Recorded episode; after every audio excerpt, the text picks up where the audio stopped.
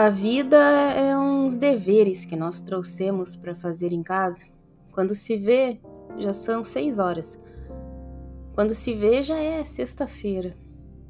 Quando se vê, passaram 60 anos. Agora é tarde demais para ser reprovado. E se me dessem um dia, uma outra oportunidade, eu nem olhava o relógio. Seguia sempre, sempre em frente. Eu iria jogando pelo caminho a casca dourada e inútil das horas.